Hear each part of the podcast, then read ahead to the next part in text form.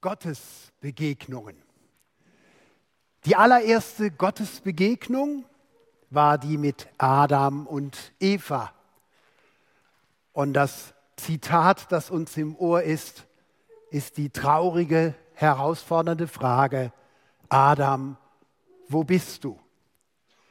Adam und Eva ließen sich zum Zweifel, sie ließen sich zum Betrug verführen und die Einheit mit Gott, das Wir mit Gott, war gleich zu Beginn der Schöpfung, noch bevor sie ewiges Leben hatten, unterbrochen. Sie waren getrennt von dem Du.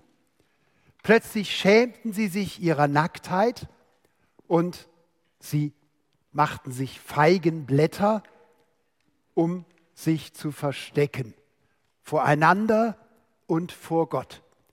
Sie schämten sich ihres Angewiesenseins, sie schämten sich ihrer Begrenzung.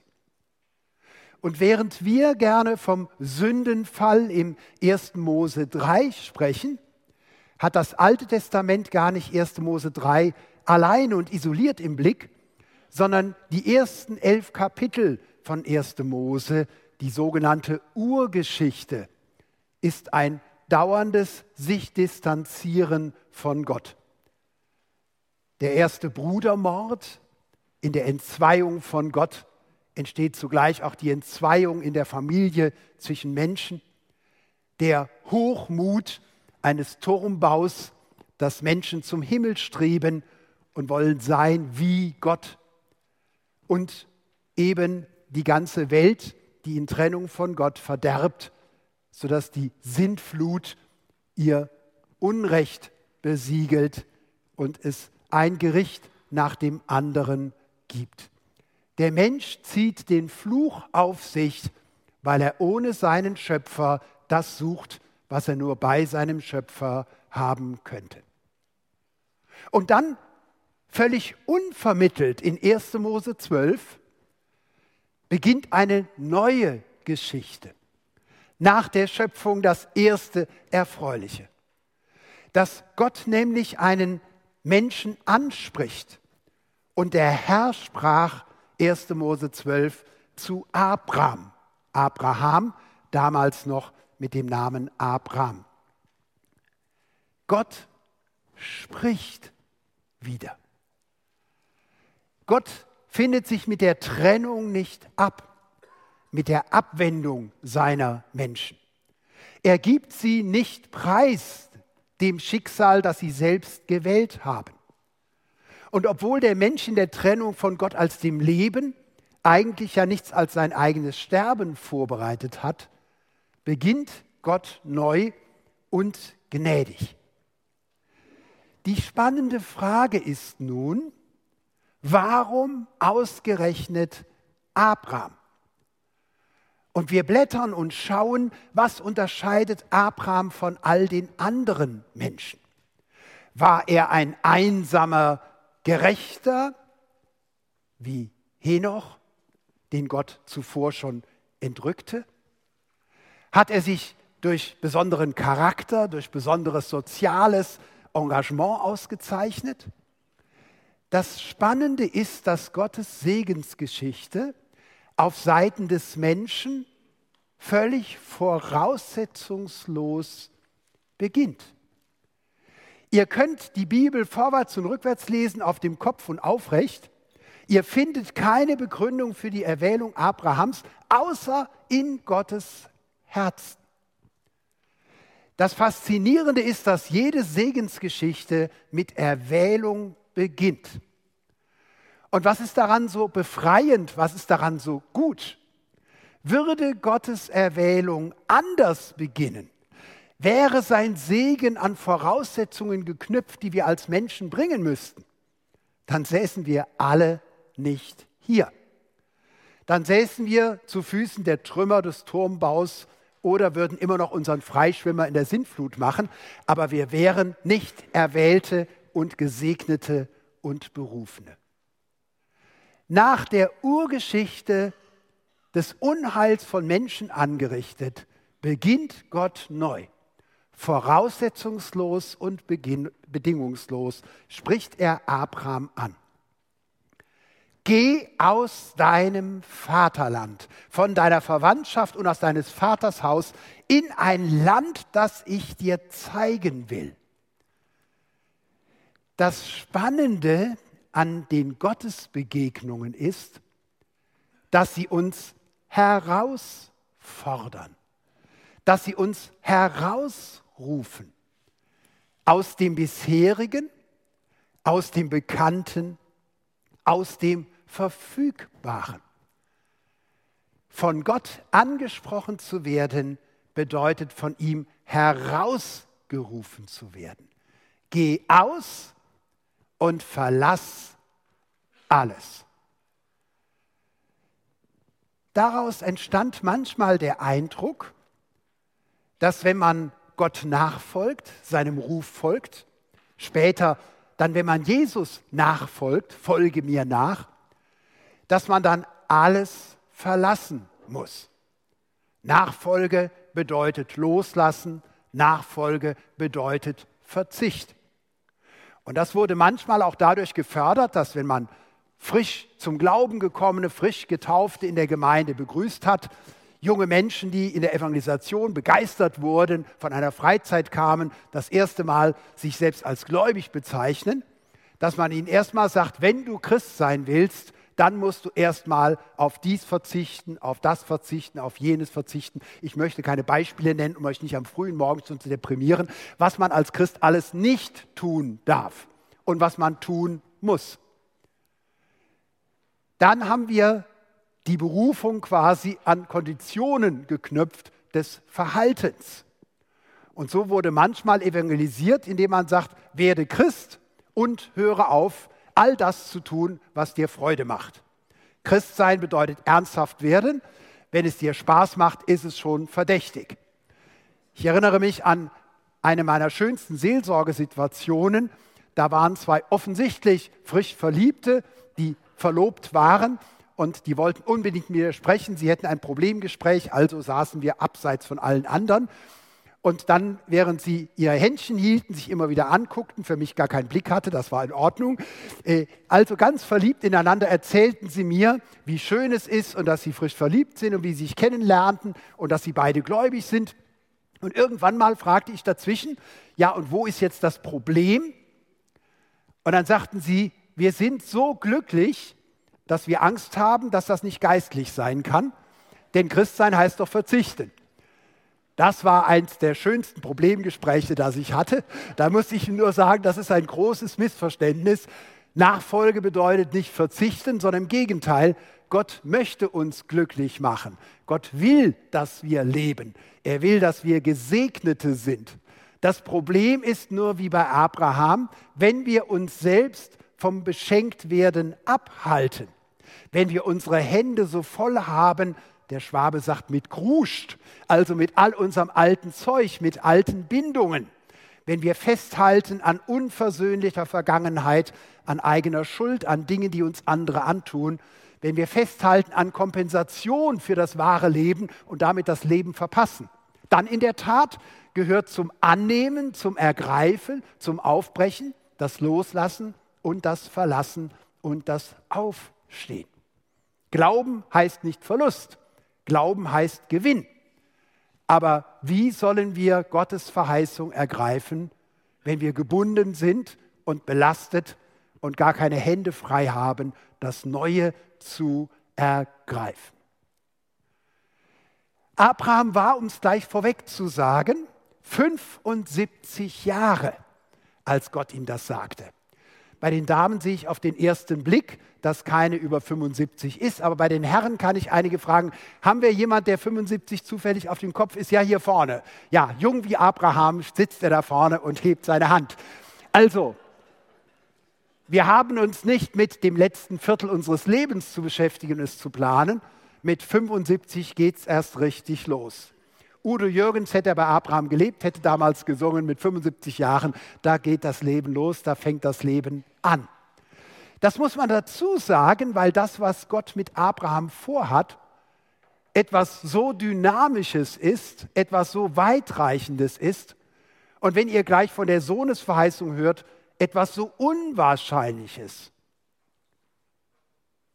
Gott braucht für seinen Segen, Gott braucht für seinen Wirken keine menschlichen Voraussetzungen.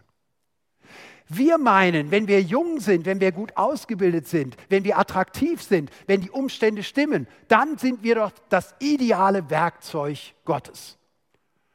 Und wenn wir eine Lebensgeschichte hinter uns haben, eine Familiengeschichte hinter uns haben, dann kommen wir zwar zusammen zu einem Wochenende, um uns zu trösten, aufzubauen, die letzten Schritte vor dem Himmel uns etwas zu ermutigen, aber wer hat von uns schon vor dem Wochenende damit gerechnet, dass Gott mit uns neu anfangen will? Ja, dass es erst richtig losgehen soll. Geh aus deinem Vaterland. Die Frage ist, was hält uns? Was sind die Bindungen, die unser geistliches Leben hemmen?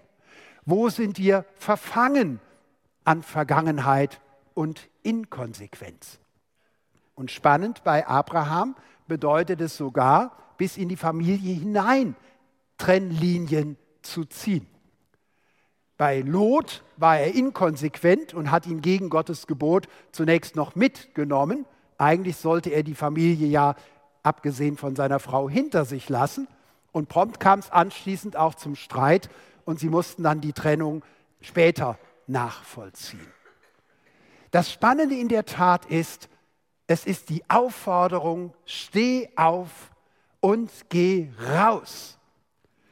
Dieser befreiende Blick auf das eigene Leben. Wo bin ich verfangen? Wo hält mich Altes? Und wo steht das dem Ruf Gottes im Weg? Ich will dich zum großen Volk machen und will dich segnen und dir einen großen Namen machen. Und du sollst ein Segen sein. Ich will segnen, die dich segnen und verfluchen, die dich verfluchen. Und in dir sollen gesegnet werden aller Geschlechter auf Erden. Gottes Erwählung ist voraussetzungslos.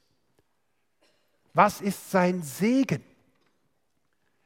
Der Segen an Abraham wird hier ausgesprochen, alleine begründet in Gottes Willen. Ich will dich segnen.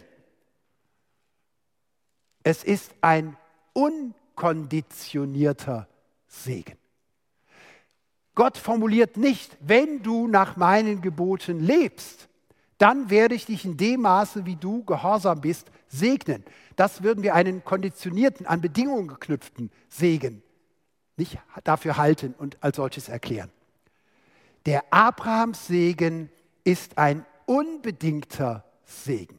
Ich will dich segnen. Er ist unbedingt in der Erwählung Gottes, unbedingt im Zuspruch, unbedingt in der Treue. Und dass wir das nicht missverstehen und denken, ja, Abraham war ein vollkommener Mann, deshalb hat ihn Gott erwählt und gesegnet, kommt im gröbsten Kontrast zu dieser Erwählung Gottes unmittelbar im Anschluss diese schauerliche Geschichte, dass Abraham ins Ausland geht und weil er Angst hat, ihm könnte wegen seiner Frau Leid widerfahren, gibt er sie als seine Schwester, sie war eine Halbschwester, als seine Schwester aus und gibt die Frau lieber in den Ehebruch, als dass er sein eigenes Leben riskiert. Das sollte mal in unserer Gemeinde einer machen der würde nicht so toll aussehen, nicht? Äh, das sollte mal einer in unserer Umgebung machen. Wir würden die Hände über den Kopf zusammenschlagen und sagen, was ist das denn? Warum mutet uns die Bibel das zu? Nun, um deutlich zu machen, was Gottes unbedingter Segen ist. Gott erwählt mich, weil er mich erwählt. Nun kann man sagen, das ist ja dann eine recht exklusive Sache. Warum erwählt er gerade den Abraham und nicht die anderen. Vielleicht habt ihr das auch selber gedacht, als ihr zum Glauben kamt, in einer Familie, die nicht so viel von Gott hielt und Distanz hatte zum Glauben. Und dann fragt man sich anschließend als einer, der begnadigt ist, wieso eigentlich ich und nicht die anderen? Ich bin weder besser als mein kleinerer Bruder, habe ich damals gesagt, noch bin ich besser als meine ältere Schwester. Als Sandwich-Kind bin ich genauso unheilig wie alle anderen. Äh, warum ich? Gottes Erwählung ist niemals exklusiv. Gott erwählt die Einzelne, den Einzelnen, aber nie exklusiv, sondern immer inkludierend. Was heißt das? Gott erwählt den Einzelnen und will ihn segnen. Und den will er auch schlussendlich in sein Reich bringen, ins ewige Leben. Und dazu steht er. Aber wenn Gott den einen ruft, wie Abraham, hat er schon die vielen im Blick. Durch dich will ich mir ein Volk begründen. Und in dir und in deinen Nachkommen, in deinem Samen sollen alle Völker gesegnet werden. In dieser Stunde der Erwählung und des Segenzuspruchs zu Abraham hatte Gott wen im Blick? Abraham und Sarah, Isaak, der erst später geboren werden sollte, das Volk Israel, abstammend von ihm, und alle Heidenvölker. Das heißt, Abraham hörte nur den Segen für sich und er war noch ganz alleine ohne Sohn. Gott aber hat zur gleichen Zeit schon uns heute gesehen in der Vielzahl der durch Abraham von Gott gesegneten. Ist das nicht faszinierend an Gottes Erwählung und an Gottes Segen? Sie sind immer inkludierend. Es ist schön von Gott persönlich gesegnet zu werden. Es ist aber noch viel schöner, von Gott zum Segen gebraucht zu werden. Es ist eine wunderbare Erfahrung, selbst die Erfüllung zu erleben, neues Land, Reichtum, Gesundheit, Erfahrung, wunderschön. Aber noch schöner, wenn wir verstehen, durch das alles will Gott andere segnen. Der Segensfluss, der durch uns fließt, ist noch viel schöner als das bisschen Segen, das wir uns im Becher aufheben, wenn wir von einer geistlichen Veranstaltung nach Hause gehen und sagen, das muss ich mir jetzt gut einteilen, damit es lange hält. Der Segen fließt durch uns und hört nicht auf. Ich will segnen, die dich segnen. In dir sollen gesegnet werden alle Geschlechter auf Erden.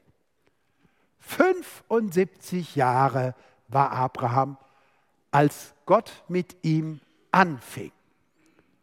Was für ein Trost. Aber nun ging das nicht so schnell. Und deshalb müssen wir ein bisschen umblättern zu 1. Mose 15. 1. Mose 15, 1 haben wir wieder eine Gottesbegegnung mit Abraham.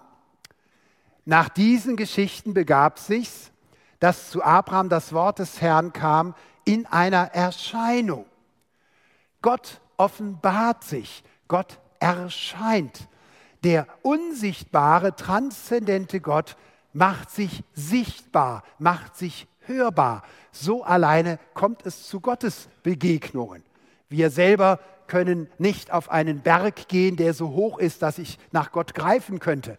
Wir können keinen Turm bauen wie in Babylon, um zu sagen, jetzt berühren wir den Himmel.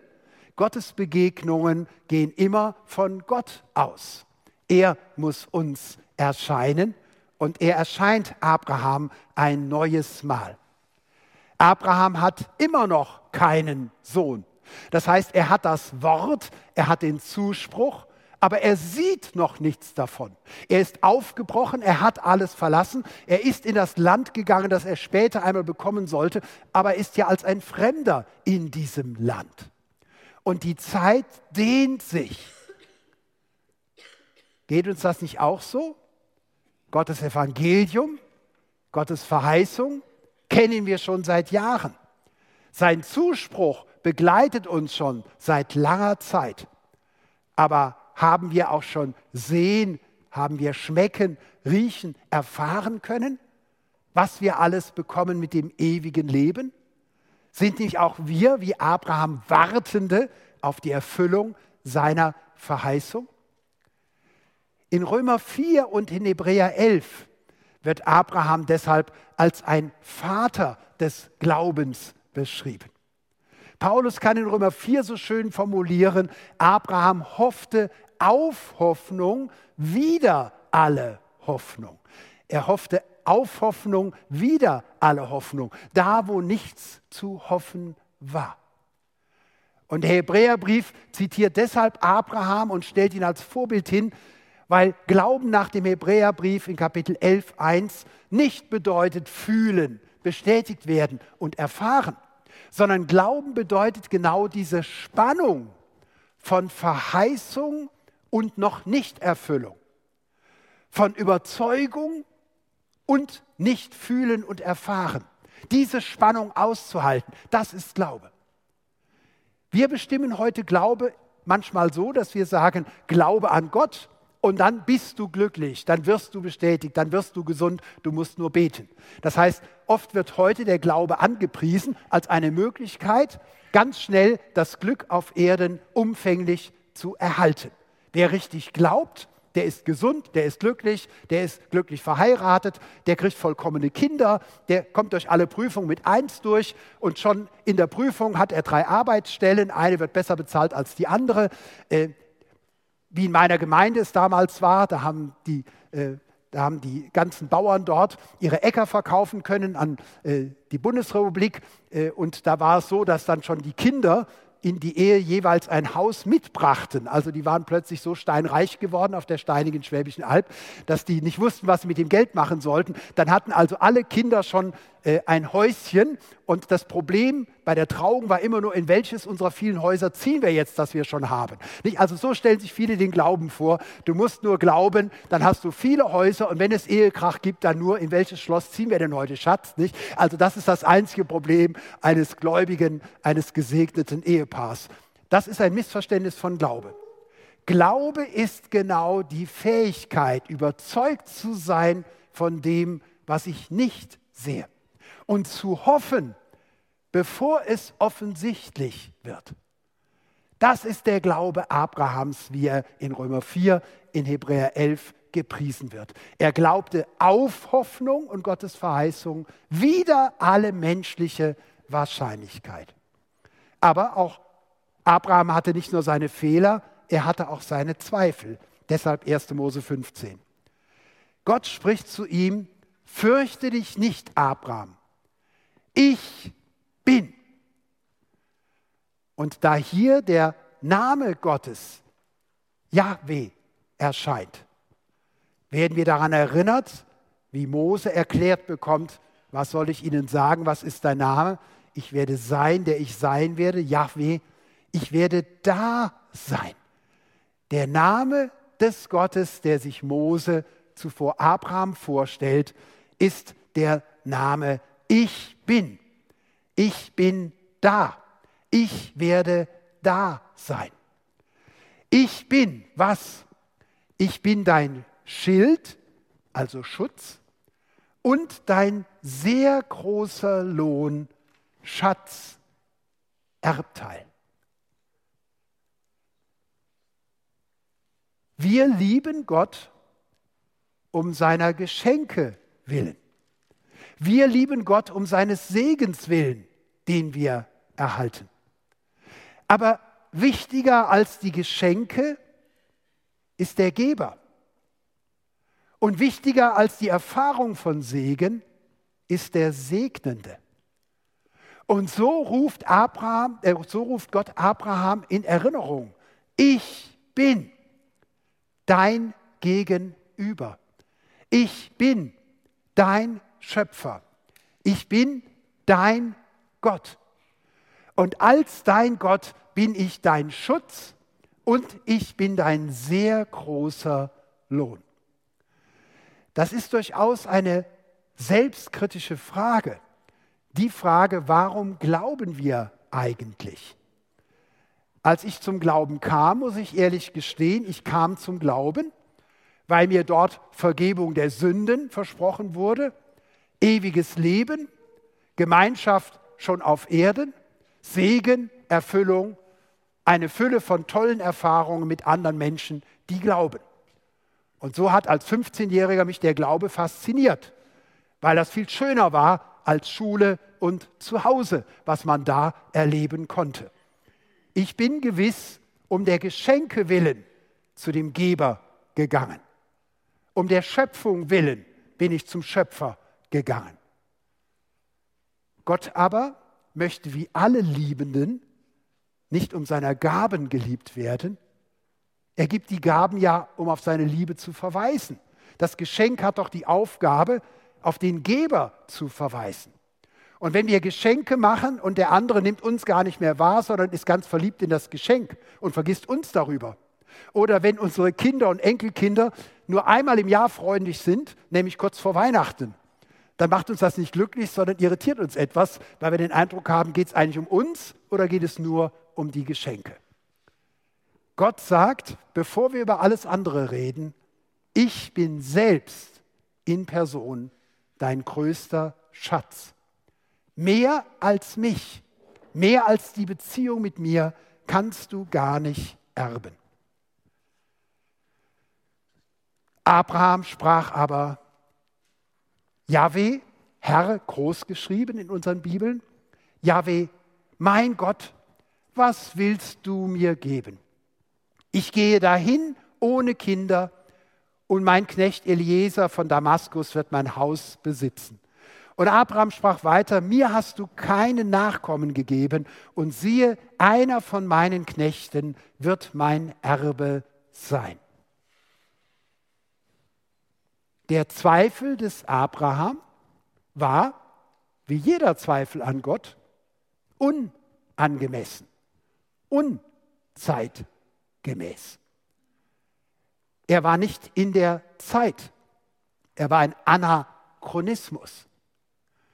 Das kann man auch sehr schön daran erkennen, dass die Formulierungen in 1. Mose 15, das Wort des Herrn kam, das Wort des Herrn geschah.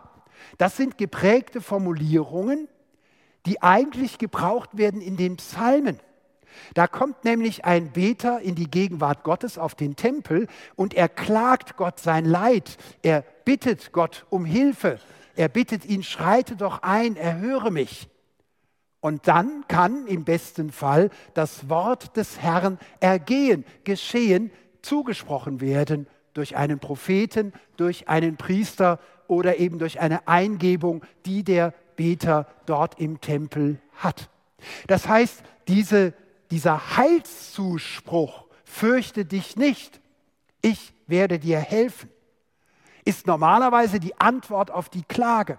Und nachdem nun Gott schon den Heilszuspruch dem Abraham gegeben hat, fürchte dich nicht, ich selbst bin in Person dein Schutz, ich bin dein Erbteil, kommt die Klage des Abraham zu spät.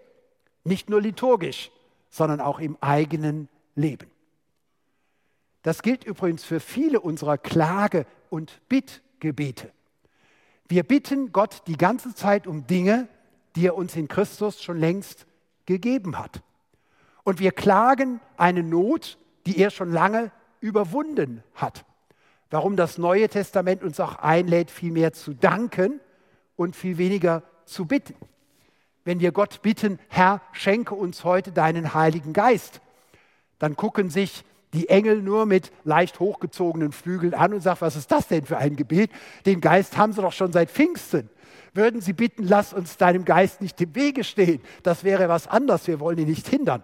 Oder wenn wir sagen, Herr, gib uns deine Kraft, dann sagen die Engel Gottes, ja, was will der denn mit der Kraft? Will er schon wieder davonlaufen wie Adam? Der braucht keine Kraft. Wenn er schwach ist, ist er immer noch zu stark. Christus ist seine Kraft. Gott hat ihm gesagt, ich selbst bin dein Schutz und ein sehr großer Lohn. Lass dir an meiner Gnade genügen. So klingt es uns von Paulus, 2. Korinther 12, 9 folgende, im Ohr. Ich bin dir genug mit meinem Segen. Und siehe, der Herr sprach zu ihm, er, der Sklave, soll nicht dein Erbe sein, sondern von deinem Leib, der von deinem Leib kommt, der soll dein Erbe sein. Und er hieß ihn hinausgehen und sprach, sieh, geh in Himmel und zähle die Sterne, kannst du sie zählen? Und sprach zu ihm, so zahlreich sollen deine Nachkommen sein. Abraham wollte Gott entgegenkommen.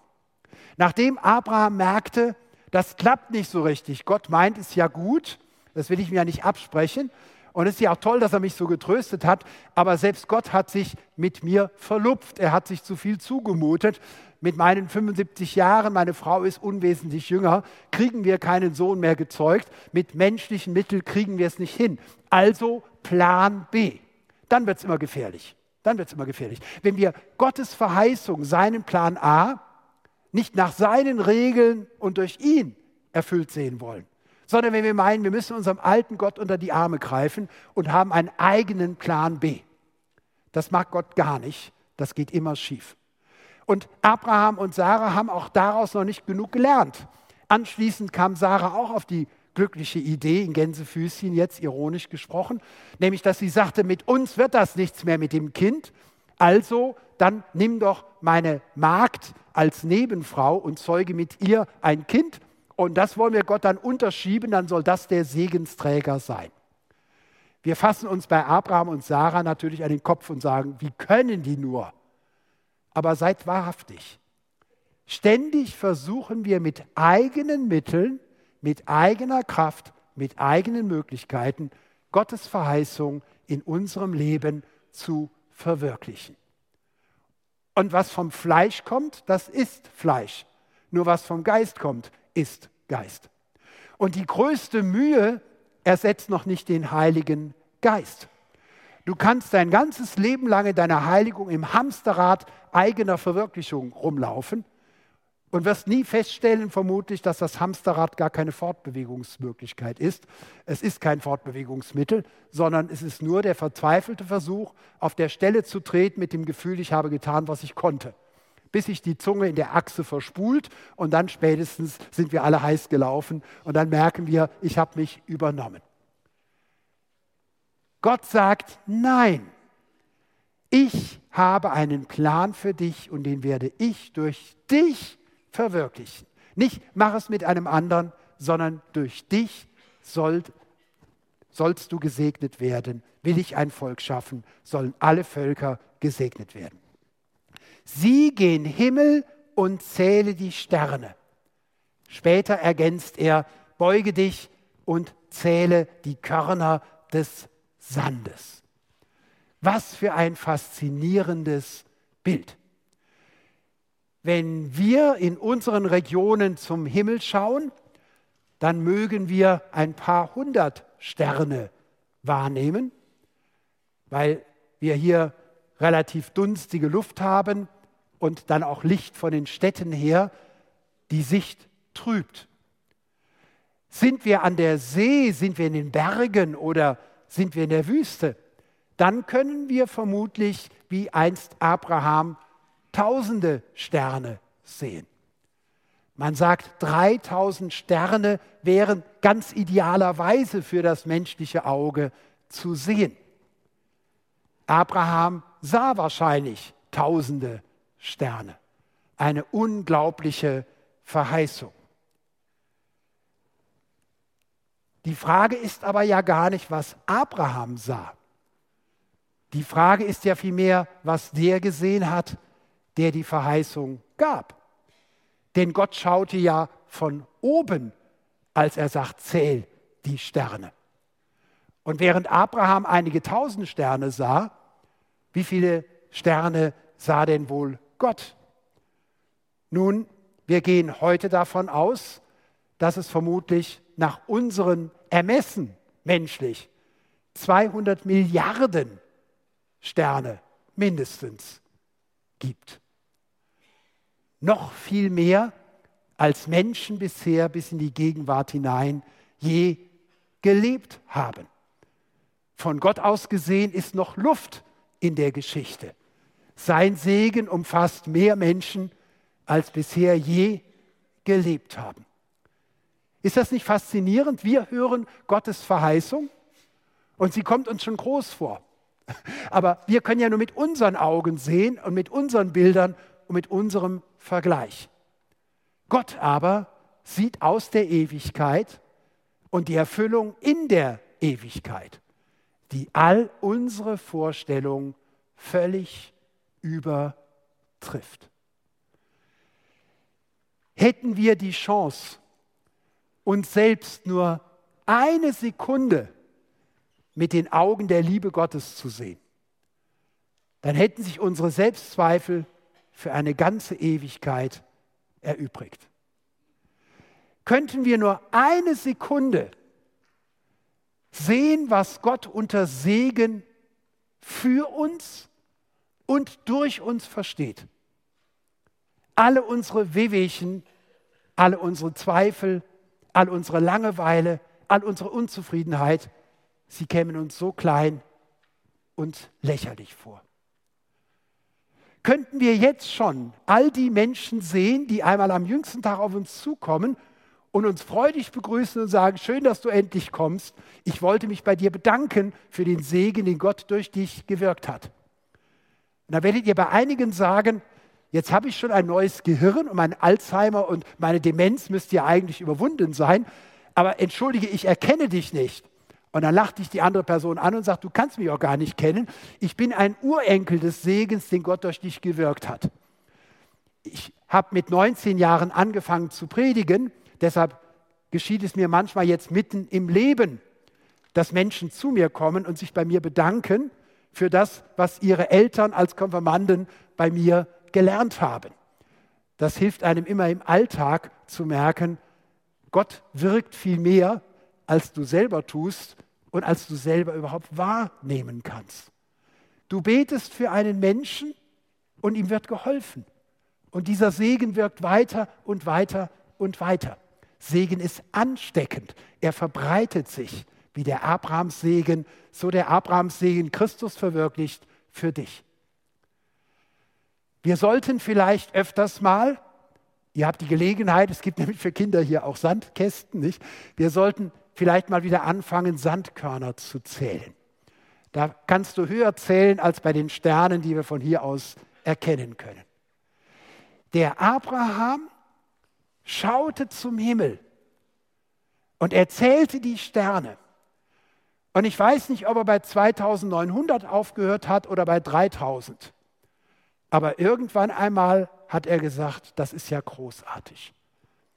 Er beugte sich und zählte den Sand. Ich weiß nicht, wie weit er kam, weil er aufschaute zu Gott und sagte, danke. So heißt es hier geprägt und für das Neue Testament so grundlegend. Abraham glaubte dem Herrn. Er glaubte ihm. Das heißt, er glaubte seinem Wort und er glaubte seinem Wort des Zuspruchs. Ich bin da. Ich werde da sein. Ich bin dein Schutz. Ich bin dein sehr großer Lohn. Und das war das, was Gott erwartete, was Gott erfreute. Es heißt hier etwas umständlich formuliert, das wurde ihm zur Gerechtigkeit gerechnet. Das, was uns gerecht macht vor Gott, sind nicht unsere Werke, so gut es ist, wenn wir gute Werke haben. Nicht unser Spendengeld, so schön es ist, wenn wir spenden und das sollten wir auch reichlich tun. Aber das macht uns nicht gerecht vor Gott, denn Gottes Liebe will unsere Liebe, will unser Vertrauen, will unseren Glauben. Abraham schaute zu den Sternen, er griff in den Sand und er glaubte Gott. Wisst ihr, was wir machen? Wir greifen nach den Sternen und stecken den Kopf in den Sand und wundern uns, dass es nicht klappt mit der Gottesbegegnung. Ich will dich segnen und du sollst ein Segen sein. Durch dich sollen viele gesegnet werden. Ich erwähle dich voraussetzungslos, ich segne dich bedingungslos. Und dass ich dich erwähle, gilt ganz dir und zugleich den vielen inkludierend, die ich durch dich berufen und segnen will. Du sollst ein Segen sein. Und Abraham schaute zum Himmel und zählte die Sterne. Und er griff in den Sand und er fing an zu zählen. Und irgendwo bei 3000 sagte er, Es ist ja auch egal, was es mehr ist. Es hätte sich schon für 100 gelohnt.